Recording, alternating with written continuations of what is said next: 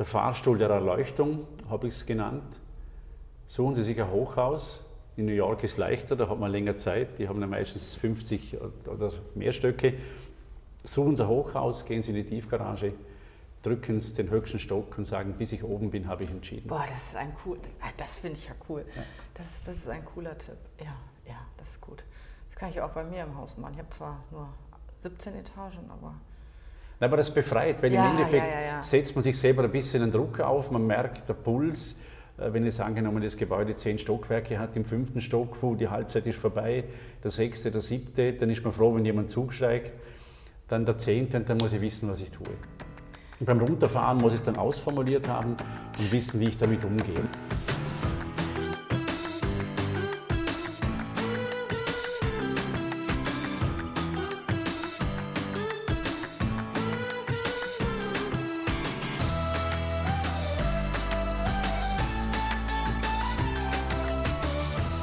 Willkommen heute in meiner Show. Schön, dass du wieder dabei bist, dass du uns wieder zuschaust, dass du uns wieder zuhörst. Ja, heute habe ich einen Experten bei mir, einen Experten für das Thema Markenführung. Dr. Wolfgang, Professor Dr. Wolfgang Frick. Ich habe äh, Wolfgang letztes Jahr kennengelernt auf einem Magenkolloquium und fand ihn direkt wahnsinnig spannend. Er hat vier Bücher geschrieben äh, über Markenführung, aber auch ein Buch über das Thema Entscheiden. Und da du und ich und ich sage mal viele andere in unserem Umfeld das ein oder andere Thema haben mit Entscheiden, habe ich gedacht, das ist das Thema, mit, über das ich heute mit Wolfgang, einem Experten, sprechen möchte. Erstmal herzlich willkommen in meiner Show. Vielen herzlichen Dank, Regina, für die Einladung. Und noch ein Wort zum Professor. Also ich bin natürlich ein falscher Professor, also nur von Unterrichtswegen, also nicht irgendwo eine Habilitation geschrieben nur dass die Kirche im Dorf bleibt. Ich hätte jetzt immer gedacht, du wärst äh, Professor. Aber, aber Dann lassen wir es dabei, also für dich der Professor. Aber das erfahren bist du und du bist Experte in dem Thema Marken, beschäftigst dich schon seit vielen Jahren dabei. Du warst im Handel, ähm, auch im Vorstand viele Jahre mhm. und ich sag mal, wer kann besser über Marken erzählen als du? Und heute, wie gesagt, geht es um das Thema Entscheiden. Und zwar habe ich Wolfgang gebeten, uns sieben, sieben, sieben Tipps zu geben zum Thema Entscheiden. Erzähl doch erstmal etwas über dein Buch und ähm, dann kommen wir zu unserem Thema Entscheiden. Also das Buch Die neue Lust am Entscheiden, wie Sie mit dem täglichen Überangebot an Möglichkeiten besser zurechtkommen, ist 2016 erschienen und es läuft im Gegensatz zu den anderen drei Büchern ich sage mal, nicht so gut. Ich habe das Gefühl, die Leute können sich nicht entscheiden, ob sie es kaufen sollen. War meine Intention. Aber wenn ich zuerst über mich erzähle, also ich bin 1966 geboren, äh, verheiratet, vier Kinder, habe die klassische Ausbildung gemacht mit Volksschule, Hauptschule, Studium an der Universität Innsbruck, die Betriebswirtschaft, Studium in Salzburg, Publizistik und Kommunikationswissenschaft. Dazwischen immer gearbeitet, also das heißt Praktikas gemacht. Ich wollte immer versuchen, ist meine Entscheidung richtig für die Berufswahl, einmal hineingeschnuppert. Und ja, da kam es dann zu diesen vier Büchern und da möchte ich auch betonen, weil ja oft der, der versteckte Vorwurf kommt, jetzt ist der Vorstand und schreibt noch Bücher, wie geht denn das? Tja. Aber ich bin ein klassischer Autor, also Autor und R. Das heißt, ich habe alle Bücher im Auto geschrieben, vor mich hin diktiert. Das finde ich ja krass, das hast du mir gestern erzählt. Im Auto, im Auto ein Buch schreiben, ist das nicht krass? Ja, es ist wirklich krass, aber ich kann nur sagen, ich kann es A jedem empfehlen. Es geht, es ist ja nichts anderes wie telefonieren, nur es ist keiner am anderen Ende, der zuhört. Und das Diktiergerät hört immer zu. Und ich habe auch bemerkt, wenn ich am Zebrastreifen bin, habe jemand vorbeigelassen, die haben gedacht, ich telefoniere. Aber ich habe irgendwo meine spontanen und unspontanen Gedanken quasi zu, zu Band gebracht und am Schluss hat seine fliegende Sekretärin abgetippt. Und dann kam wirklich so ein Schmöker raus mit über 400 Seiten, haben wir gedacht, ja, ich bin jetzt nicht ein, ein, ein Mega-Autor, der dann quasi diese Bücher publiziert als Taschenbuch in verschiedenen Ausgaben oder in verschiedenen Reihen und habe es dann zusammengedampft. Und das Buch, äh, würde ich sagen, ist wirklich sehr gut gelungen. Also erstens kann ich es empfehlen, weil ich es schon gelesen habe. Das war jetzt ein Sickerwitz. Aber es geht vor allem darum, es geht vor allem darum ich habe bei diesem Buch, und es geht eben um diesen Subtitel, wie sie mit dem täglichen Überangebot an Möglichkeiten besser zurechtkommen. Ja, ja. Und ich wollte quasi die Lust am Entscheiden weg, nur nicht, du sollst richtig entscheiden und du darfst nicht fehlentscheiden. Und da habe ich einfach ein paar Begrifflichkeiten äh, mal, wie soll ich sagen, von der anderen Seite beleuchtet. Und das erste ganz Wesentliche, wenn man weiß, woher die, der Begriff Entscheidung kommt, der ist ja uralt und kommt irgendwo aus der Kriegssprache. Also wenn die, die damaligen Ritter oder Kämpfer ihren Schwert aus dieser Scheide gezogen haben, dann waren sie kampfbereit. Ah, ja, okay. Und es war dann genau der Grund, und das ja, versuche ich einfach in die Neuzeit zu übersetzen. Wenn der Schwert halt einmal heraus ist, dann warst du kampfbereit und wäre, ich meine, ich sage jetzt ehrlich, lieber fünf Minuten ein Feigling, als wie als Held sterben. Aber wenn halt einer mal das Schwert heraus hat, dann musste er kämpfen, es gab kein Zurück. Und ich glaube, das ist ein wesentlicher Punkt, Regina, wieso wir uns schwer tun mit Entscheidungen ganz generell. Mhm. Und darum wollte ich eben Lust darauf wecken und ein großer Teil, wo ich jetzt wirklich auch in die, in die Führungspraxis übernommen habe, ist der Teil, äh, wir haben viel zu viele Entscheidungsträger und viel zu wenig Entscheidungsfäller. Mhm. Und wir müssen Entscheidungen fällen und nicht Entscheidungen treffen. Entscheidungen treffen heißt immer, du musst richtig entscheiden, du musst immer in Schwarze treffen. Aber wenn ich sage, ich fälle eine Entscheidung, ja, dann liegt sie da. Genau. Besser als gar keine, oder? So ist es, weil auf Dauer kommt ein Nicht-Entscheiden teurer als ein Fehlentscheiden. Ist das nicht auch ein Stück weit Typsache?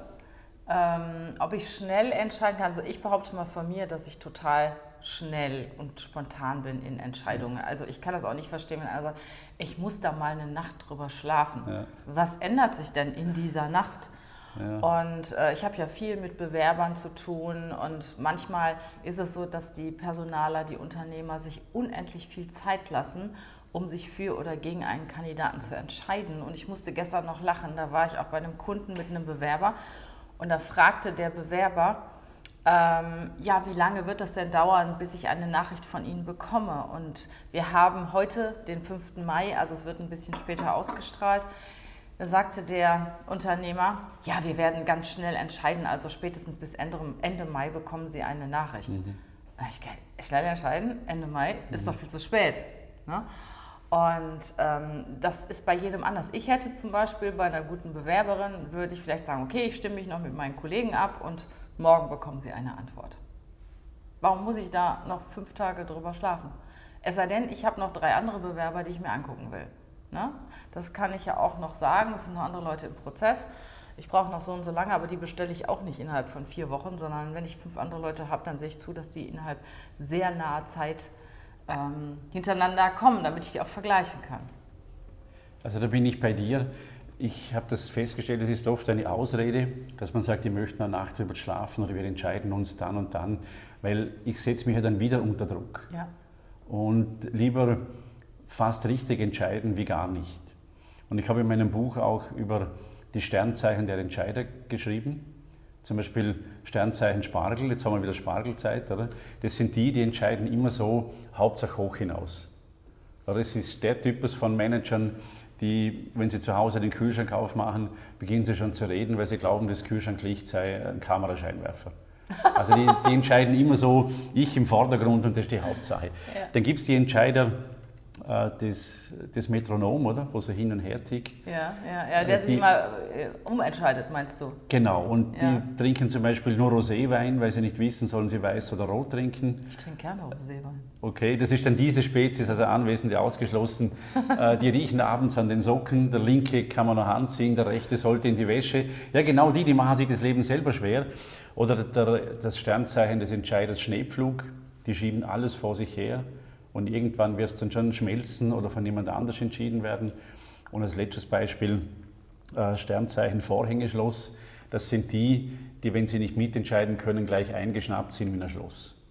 Und darum sage ich, ich glaube, es gibt verschiedene Typen. Ich bin jetzt auch eher der Schnellentscheider, weil ich glaube, ich gewinne ja Freiheit, ich gewinne Option, ich lerne die Erfahrung schneller.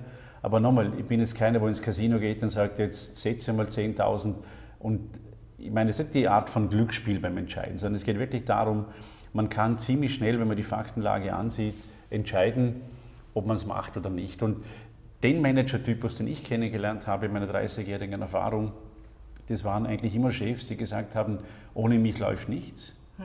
Also ich entscheide, weil ich habe den Überblick, ich weiß von allem. Und da habe ich den Begriff, weil ich habe ja auch einmal 70 Leute führen dürfen, kreiert der Verantwortung. Also wenn einer zu mir kam und sagt, du Chef, was soll ich tun? Mhm. Sage in dem Begriff Verantwortung steckt das Wort Antwort drinnen. Mhm. Also Verantwortung. Mhm. Die erste Antwort kommt immer von dir, mhm. darum bist du ja auf der Payroll. Mhm. Und wenn du nicht mehr weiter weißt, dann können wir gerne darüber reden, dass die letzte bei mir liegt, weil ich die Gesamtverantwortung trage. Mhm. Und es hat geholfen im Führungsverständnis, weil sie auch gelernt haben, äh, für Verantwortung einzustehen, ein bestimmtes Maß an Fehlerkultur zu akzeptieren. Und wenn ich gesagt habe, eben Verantwortung, dann hat es gleich Klick gemacht, ja, Antwort, die erste Antwort kommt immer von mir. Es gab Freiheiten und wenn man schnell entscheiden kann, weil die Mitarbeiter involviert sind, dann kann man ja nichts falsch machen. Also du äh, bist auch eher dafür, dass du sagst, du stimmst dich mit deinen Mitarbeitern ab. Mhm. In der Regel äh, nimmst auch auf, was sie zu den einzelnen Themen zu sagen haben und entscheidest ja. dann sehr zeitnah selber oder versuchst du eine gemeinsame Entscheidung zu finden? Also die gemeinsame wäre schön, aber es ist jetzt so, die Demokratie gibt es nur in der Politik, mhm. in der Unternehmensführung braucht es manchmal auch unbequeme Entscheidungen, mhm. weil man kennt halt vielleicht den einen oder anderen Schritt nach vor besser mhm. oder früher, wo die anderen nicht kennen. Und im Endeffekt äh, hast du als Chef immer den Kopf in der Schlinge. Absolut, ja. Aber mir ging es vor allem darum, und darum habe ich auch gesagt, Sinn stiftend führen. Und Sinn steht für mich als Abkürzung für Stellenbeschreibung ist nicht notwendig. Mhm.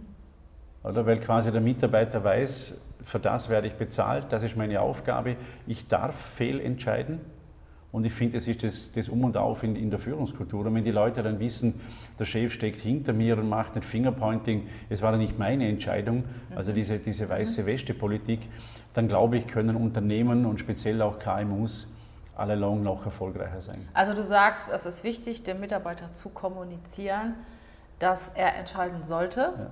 Und wenn er mal eine Fehlentscheidung trifft, Mhm. Ja, ich sag mal, dass er das dann auch zu verantworten hat, aber dass er dann nicht direkt, je nachdem, was das für eine Entscheidung ist, auch nicht den Kopf abgerissen kriegt. Aber dass das schon die Aufgabe ist, in seinem Verantwortungsbereich auch zu entscheiden.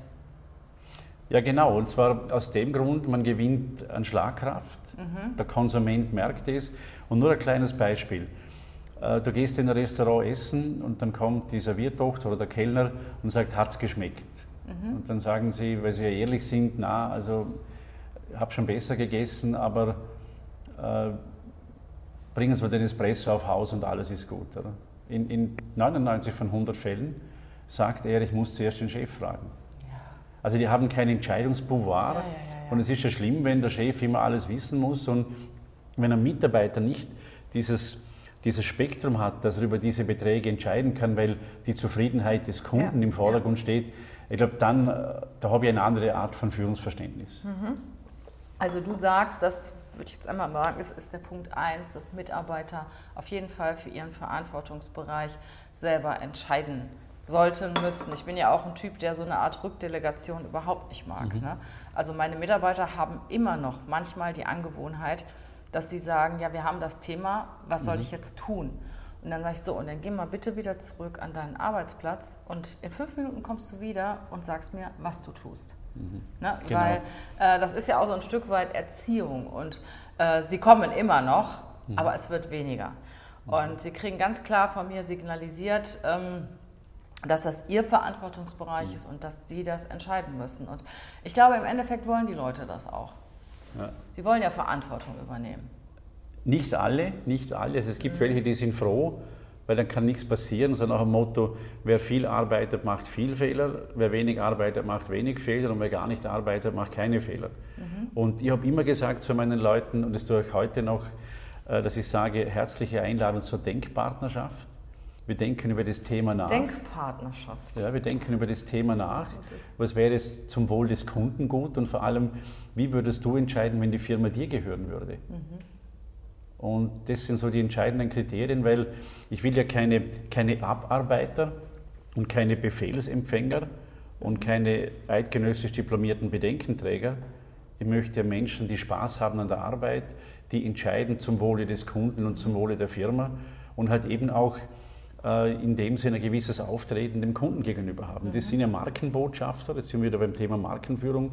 Und wenn die die Markenwerte nicht so persönlich vertreten können, äh, dann spielt die Differenzierung am Markt nicht. Dann findet die nicht statt und der Kunde entscheidet dann wieder leider Gottes über den Preis. Mhm. Dann, kommen wir mal zum, dann kommen wir mal zum nächsten Punkt. Ähm, wie schaffe ich es denn, dass ich entscheide? Mhm. Na, es gibt ja Menschen, wie gesagt, wie du und ich, wie wir ja eben festgestellt haben, da ist das Thema noch nicht mal ausgesprochen und wir haben schon eine Entscheidung ja. getroffen, manchmal vielleicht auch zu schnell. Ähm, und dann gibt es wieder welche, die können einfach nicht. Die überlegen sich drei Monate, ob sie sich jetzt ein gelbes oder ein blaues Auto kaufen, zum Beispiel. Ne?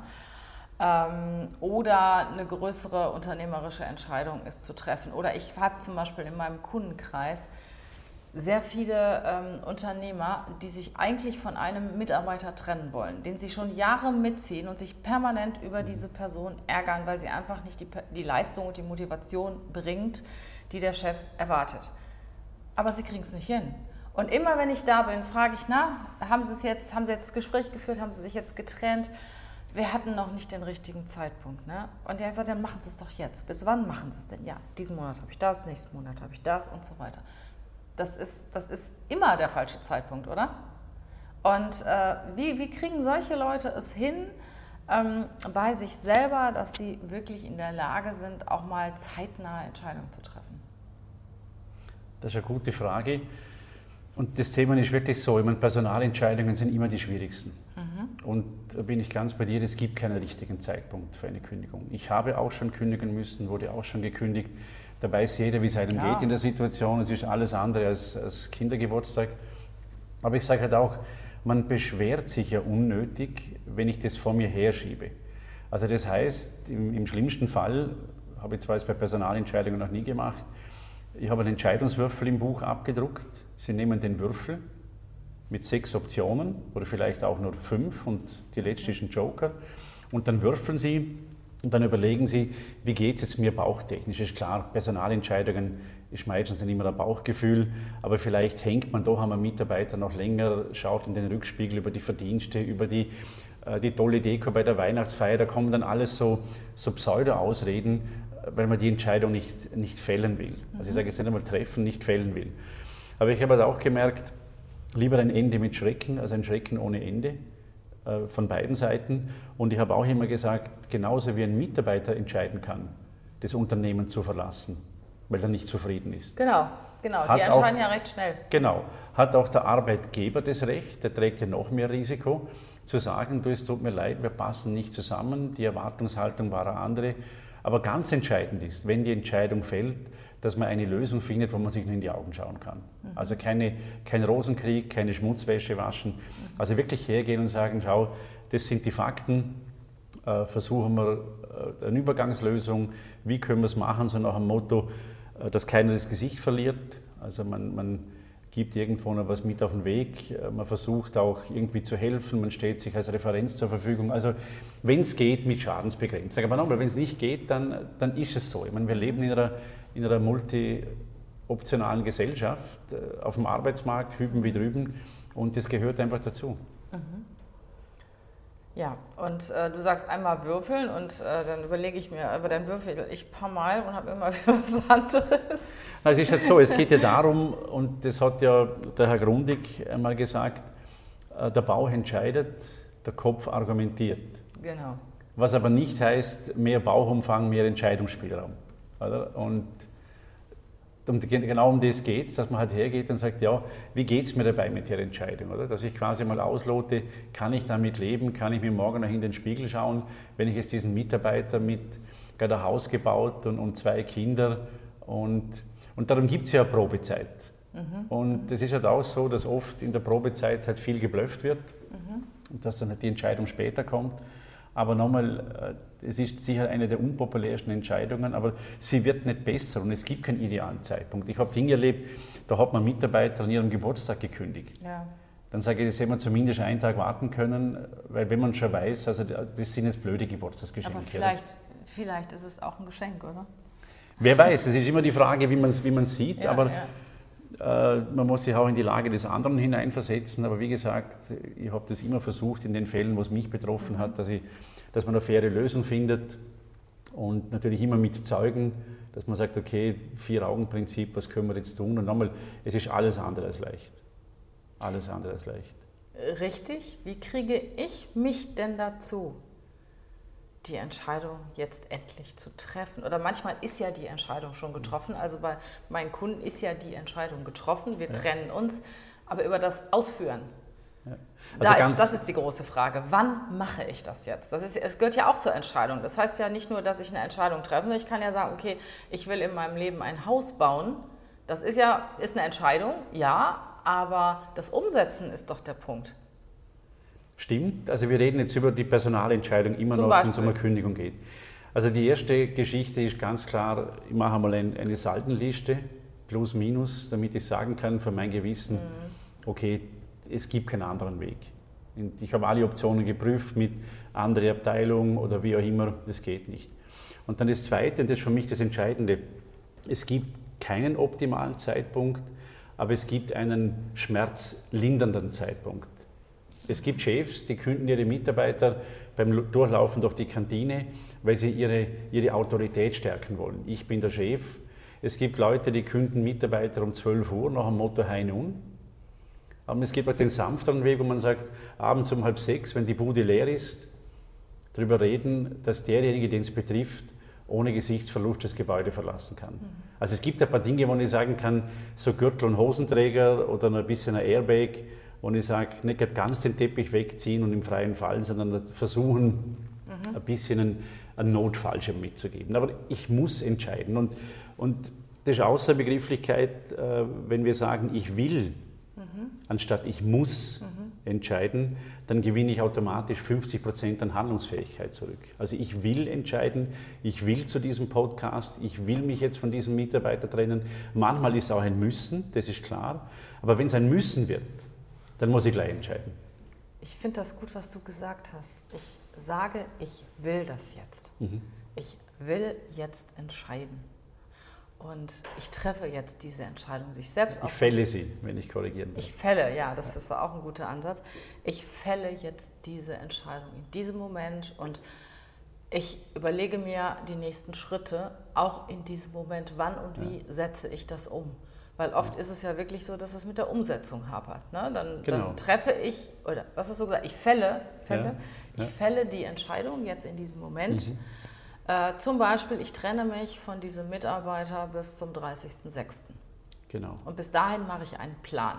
So, das hilft vielleicht denjenigen, ja. die ein bisschen länger brauchen für die Entscheidung.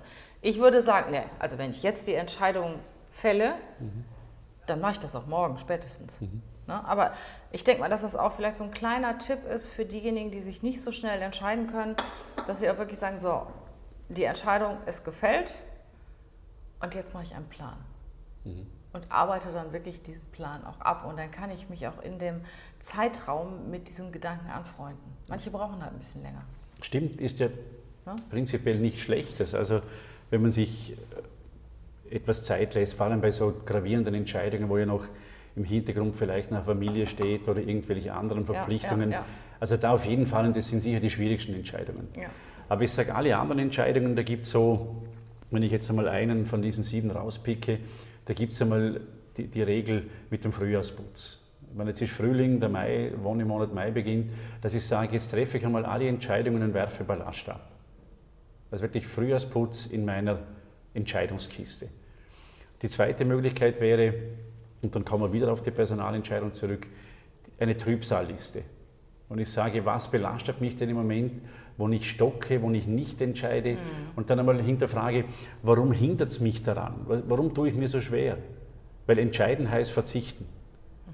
Und das Schöne ist, Entscheidungen sind Wechselkurse, aber wir bestimmen den Kurs. Oder abends Gordon Bleu mit Pommes essen, wissen wir, im Moment schmeckt es, aber nachts um vier meldet sich der Magen, du, da liegt was drin. Mhm. Wir kennen alle die Konsequenz, mhm. müssen sie abschätzen, aber es gibt Dinge, wo man sagt, na, jetzt, jetzt trinke ich halt nicht dieses gute Glas Wein, und habe am Morgen vielleicht, der Wecker geht eine halbe Stunde später und man steht vielleicht ein bisschen äh, unrunder auf wie sonst, aber die Entscheidung fällt man ja im vollen Bewusstsein. Ja. Und, und der dritte Punkt noch, dass wir dann fast bei der Hälfte sind, was diese sieben Tipps anbelangt, Äh, der, der Fahrstuhl der Erleuchtung habe ich es genannt. Suchen Sie sich ein Hochhaus. In New York ist leichter, da hat man länger Zeit. Die haben ja meistens 50 oder mehr Stöcke. Suchen Sie ein Hochhaus, gehen Sie in die Tiefgarage, drücken Sie den höchsten Stock und sagen, bis ich oben bin, habe ich entschieden. Boah, das ist ein cool, ah, das finde ich ja cool. Ja. Das, ist, das ist ein cooler Tipp. Ja, ja, das ist gut. Das kann ich auch bei mir im Haus machen. Ich habe zwar nur 17 Etagen, aber aber das befreit, weil ja, im Endeffekt ja, setzt man sich selber ein bisschen einen Druck auf, man merkt, der Puls, äh, wenn jetzt angenommen das Gebäude zehn Stockwerke hat, im fünften Stock, wo die Halbzeit ist vorbei, der sechste, der siebte, dann ist man froh, wenn jemand zusteigt, dann der zehnte und dann muss ich wissen, was ich tue. Und beim Runterfahren muss ich es dann ausformuliert haben und wissen, wie ich damit umgehe. Und es sind ja zum Teil Entscheidungen, kaufe ich eine Saisonkarte oder nicht. Ja, okay, das also, ist ja und Also, darum sage ich, es geht ja um, um diese Dinge. Oder? Und, und der vierte Punkt noch, dann sind wir über der Halbzeit, was diese sieben anbelangt, äh, sei einmal nicht du. Also stell dich hin und denke dir, wie hätte jetzt zum Beispiel äh, Steve Jobs entschieden an meiner Stelle? Wie hätte Gandhi entschieden? Wie hätte der entschieden? Also einfach mal versuchen, in eine andere Rolle zu schlüpfen. Das kommt von dem Ansatz, die Denkstühle von Walt Disney, der ja für jeden Stuhl äh, ein anderes Problem gehabt hat und eine andere Farbe. Und wenn ich das herbekomme, dass ich sage, wie hätte jetzt er entschieden, nicht Copy-Paste, aber einfach mal überlegen, wie würde jetzt ein anderer an meiner Stelle entscheiden. Mhm. Und das, das nimmt dem Ganzen ein bisschen die Panik, weil man denkt, ja, der hätte es vielleicht friedlicher gelöst, der hätte es eher so gelöst, der so. Und ich glaube, diese Dinge, äh, von denen kann man dann schon lernen. Und vor allem, wenn man das Leben ist ja wie, wie ein Trainingslager, mhm. oder wie es einer mal formuliert hat, eine Ganztagsschule ohne Ferien. Mhm. Und wenn ich da aus meinen Entscheidungsfehlern lerne mhm. oder meine Entscheidungsmuster kenne, dann weiß ich ja schon, so nach dem Ausschlussprinzip, ich kriege die Speisekarte, 50 Menüs oben und dann suche ich mir die Negativliste. Mhm. Kein Spinat, kein Bärlauch und suche nur noch die, wo ich sage, die sind jetzt auf meiner, in meinem. Relevant Set und so kann ich auch den Prozess eintrichtern und meine Entscheidungsmuster kennenlernen.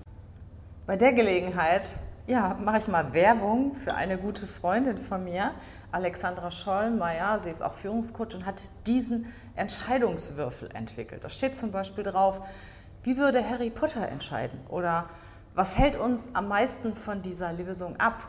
Oder wie würden wir das Problem in 2080 lösen? Oder was würde unser größter Kritiker dazu sagen? Also, liebe Alexandra, ich finde, da hast du was Tolles entwickelt und ich verlinke sie auch mal. Ich glaube, ihr könnt diesen Entscheidungswürfel auch bei ihr kaufen. Let's go! Formuliert unsere Lösungsansätze. Für eine Sache, welche, welche Sache würde mit dem geringsten Aufwand den größtmöglichen Unterschied machen? Aber am besten finde ich die Harry Potter-Lösung.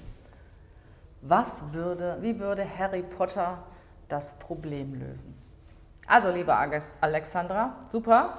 Und wenn ihr wollt, ich verlinke diesen Würfel. So ein kleiner Exkurs, Würfel aus dem Bild.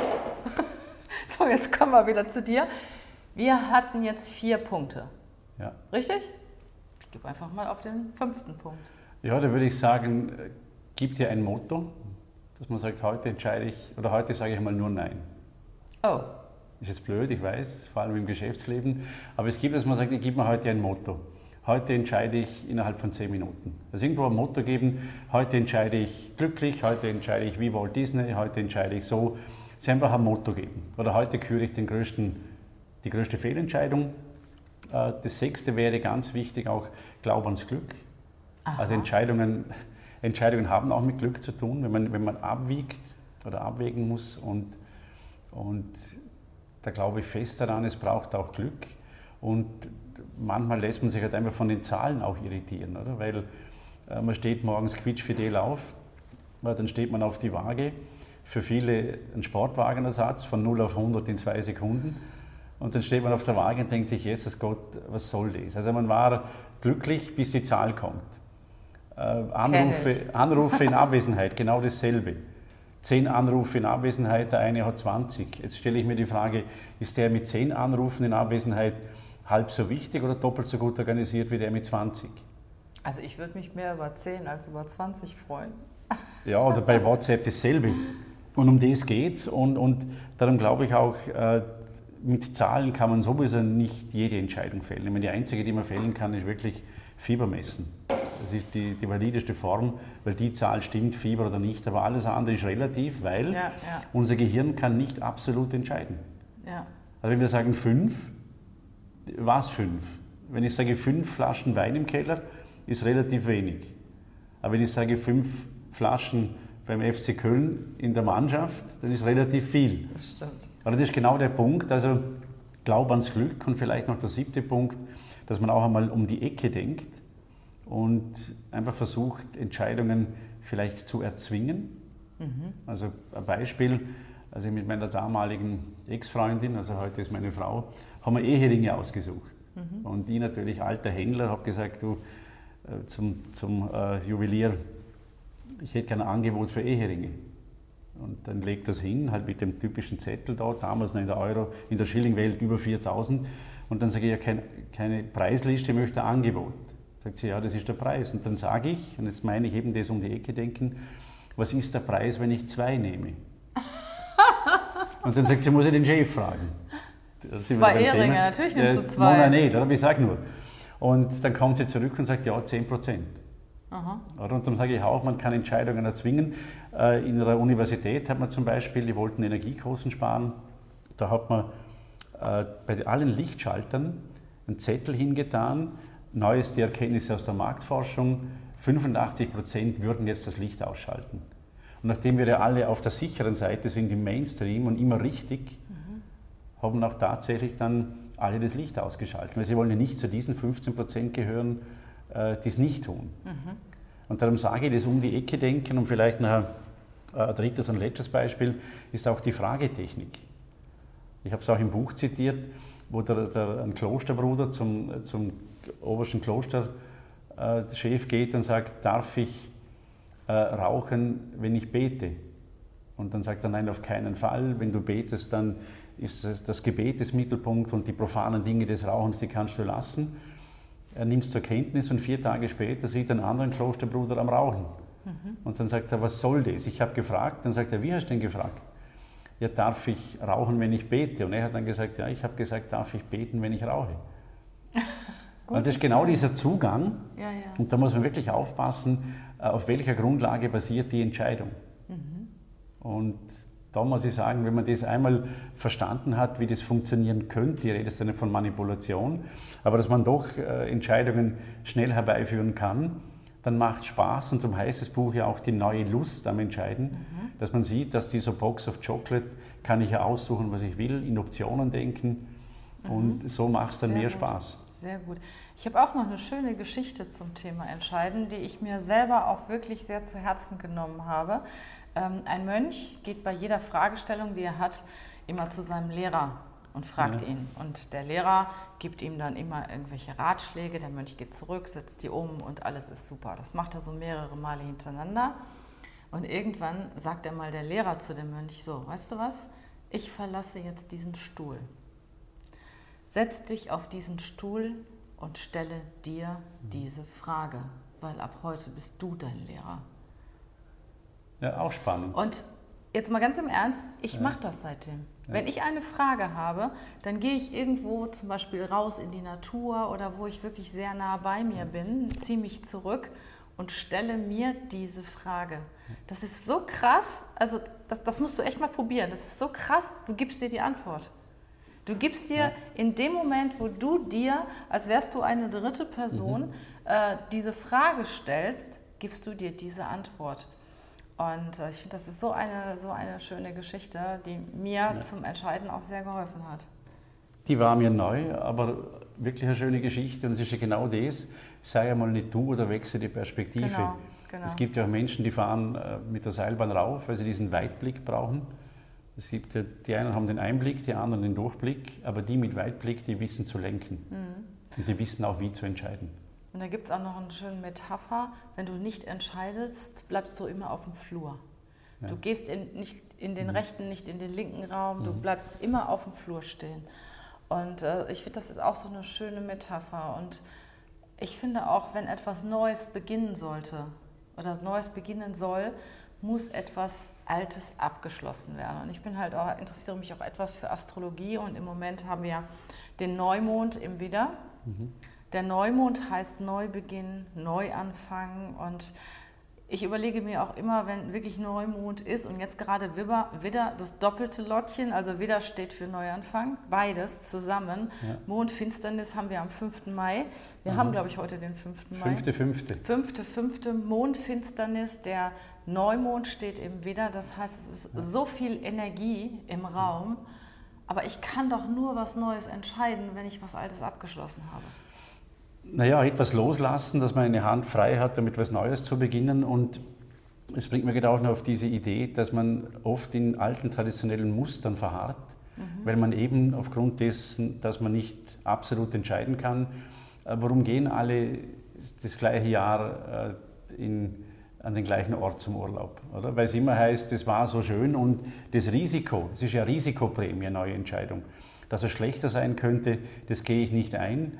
Und Tradition und Rituale haben ja was Gutes. Sie regeln etwas, aber wenn sie nur dominieren, dann glaube ich, ist es falsch, weil äh, wenn man immer ans gleiche Ort geht und sagt, ja, ich bin zufrieden, dann lernt man nie was Neues kennen, man kann den Horizont nicht erweitern. Und das finde ich ja schade. Und eben diese, diese Lust auf Neues, das möchte ich wecken mit dem Buch. Mhm. Und das ist der Grund, wieso ich es auch geschrieben habe, weil man eben auf dieser, es ist entscheidend, kaufe ich stationär ein, kaufe ich online ein. Mhm. Äh, entscheide ich mich für diesen Mitarbeiter, für jenen, nehme ich das Menü, nehme ich das Menü. Wir fällen ja pro Tag an die 20.000 Entscheidungen. Krass.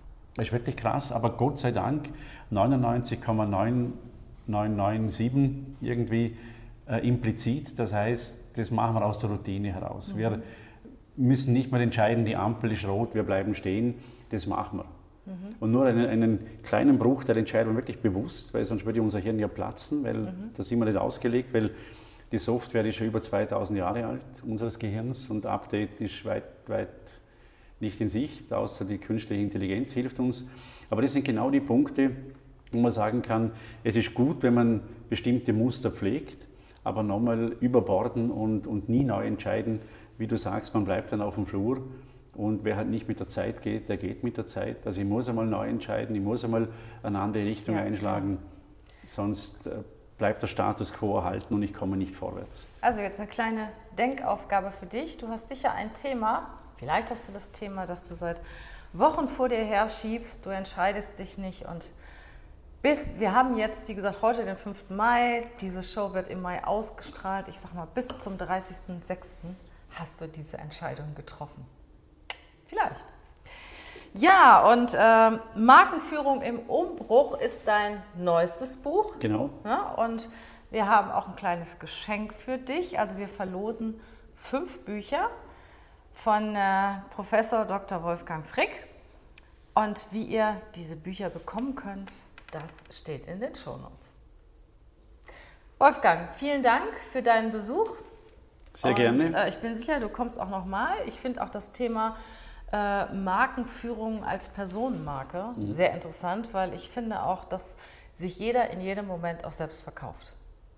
Definitiv, wir reden ja von Markenpersönlichkeit ja, ja, und genauso wie Marken äh, haben auch Markenpersönlichkeiten einen Charakter, Ecken und Kanten, haben Stärken, Schwächen, haben Kernkompetenzen und all diese Dinge kann man wirklich äh, Analogien ziehen zwischen Marken mhm. und zwischen Markenpersönlichkeit. Und das finde ich spannend, ist zum Teil in diesem Buch auch abgedeckt. Und wie gesagt, ich kann es wärmstens empfehlen, weil es ist klein, kompakt und eine Best-of-Edition erschienen im Haufe Verlag und ist für, sicherlich für jeden und für jede was dabei.